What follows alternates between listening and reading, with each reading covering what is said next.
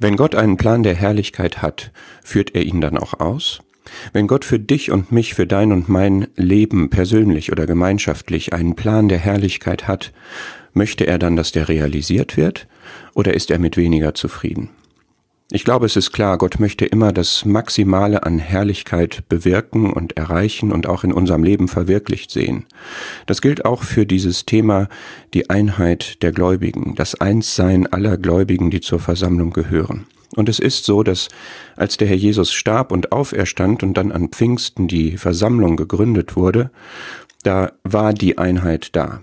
Und sie ist da bis heute. Es gibt den einen Leib, der durch den einen Geist aus allen Gläubigen, die zur Versammlung gehören, gebildet wird. Der besteht, der ist da. Diese herrliche Einheit ist Realität.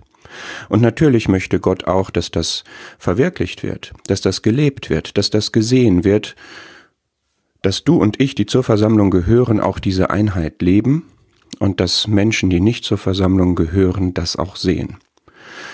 Aber wie macht man das? Wie kann das gelingen? Wie kann man diese Einheit leben?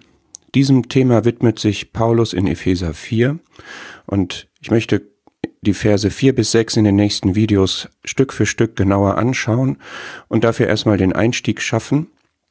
In Vers 1 sagt Paulus, ich ermahne euch, dass ihr der Berufung würdig wandelt, mit der ihr berufen worden seid. Was ist diese Berufung?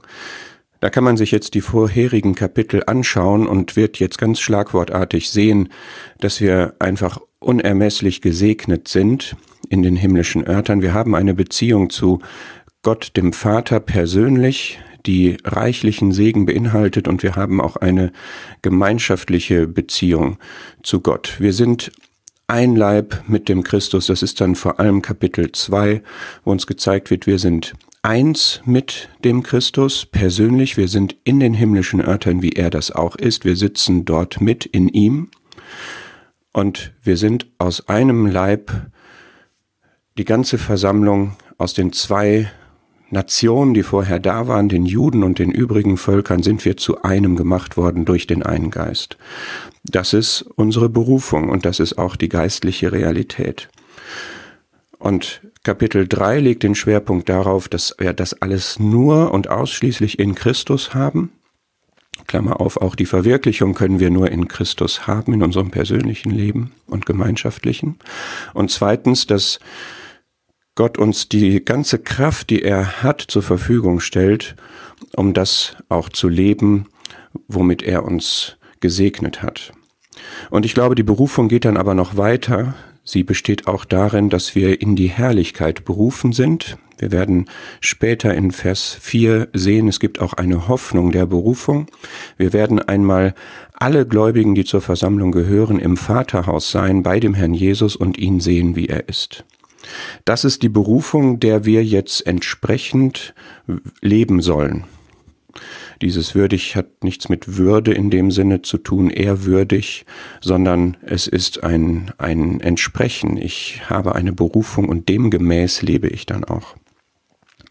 Und dieser, diese ersten drei Verse steuern auf den Auftrag zu, sich zu befleißigen, die Einheit des Geistes zu bewahren in dem Band des Friedens.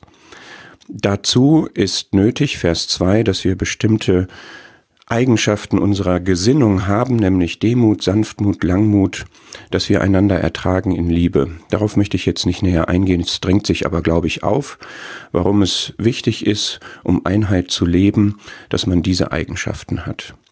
So, und dann kommt der Auftrag, befleißigt euch, ja, seid wirklich eifrig darin, die Einheit des Geistes zu bewahren, das heißt die Einheit, die der Heilige Geist aus allen Gliedern der Versammlung aus diesem einen Leib geschaffen hat. Zu bewahren heißt darzustellen, auszuleben, zu verwirklichen, sichtbar zu machen. Das ist unser Auftrag. Der hat etwas durch und durch Positives, dass wir nämlich Einheit leben. Der hat auch etwas Abwehrendes, nämlich dass wir Dinge nicht tun, die dieser Einheit entgegenstehen. Zentral dafür ist auch wieder die, die sittliche Eigenschaft, dass wir den Frieden verwirklichen wollen. Das ist das verbindende Band in dieser ganzen Angelegenheit der verschiedenen Menschen, die zu diesem einen Leib gehören von dem einen Geist verbunden wurden. Und der Friede ist die Übereinstimmung mit Christus, nicht weniger als das. Und dann kommen diese Verse vier bis sechs, die die Gemeinsamkeit haben, dass hier sieben Elemente sind, die alle mit eins versehen sind. Ein Leib, ein Geist, eine Hoffnung eurer Berufung, ein Herr, ein Glaube, eine Taufe, ein Gott und Vater aller. Das heißt, die Stoßrichtung ist völlig klar. Paulus stellt hier das vor durch den Heiligen Geist, was einend ist. Wenn wir die Frage haben, wie wollen wir das denn machen, wie soll das denn gehen, dann antwortet Paulus darauf, macht euch bewusst, was euch alles eint. Macht euch bewusst, dass ihr zu einem Leib gehört. Macht euch bewusst, dass ihr einen Glauben habt. Macht euch bewusst, dass ihr einen Gott und Vater habt. Stärkt das Bewusstsein über das, was verbindend ist. In alledem gibt es auch Unterschiedlichkeit, eine Unterschiedlichkeit, die von Gott gegeben ist, das ist Vers 7. Jedem Einzelnen ist die Gnade gegeben worden nach dem Maß der Gabe des Christus. Es gibt in der Einheit auch Verschiedenheit. Es gibt aber leider auch Unterschiede, Verschiedenheit, die wir konstruiert haben, die wir uns erlaubt, genehmigt haben, die aber nicht gottgemäß ist, die nicht gut ist. Aber ich glaube, das ist nicht die Stoßrichtung hier. Paulus ist aus darauf, dass wir uns das Einende bewusst machen. Deswegen glaube ich auch nicht, dass es richtig ist, bei diesen drei Versen zu unterscheiden zwischen dem Vers 4, der einen engen Kreis macht, nur derer, die wirklich neues Leben haben, und Vers 5, ein Herr, ein Glaube, eine Taufe, dann einen weiteren Rahmen zu sehen. Natürlich gibt es Menschen, die sich zum Glauben bekennen, ohne ihn zu haben, das ist klar. Genauso gut gibt es auch Menschen, die sich eine Hoffnung rühmen, die sie tatsächlich nicht haben. Und Vers 6, ein Gott und Vater aller, auf gewisse Weise ist Gott natürlich der Ursprung von allen Menschen, nicht nur den bekennenden Christen und nicht nur den, den wahren Gläubigen.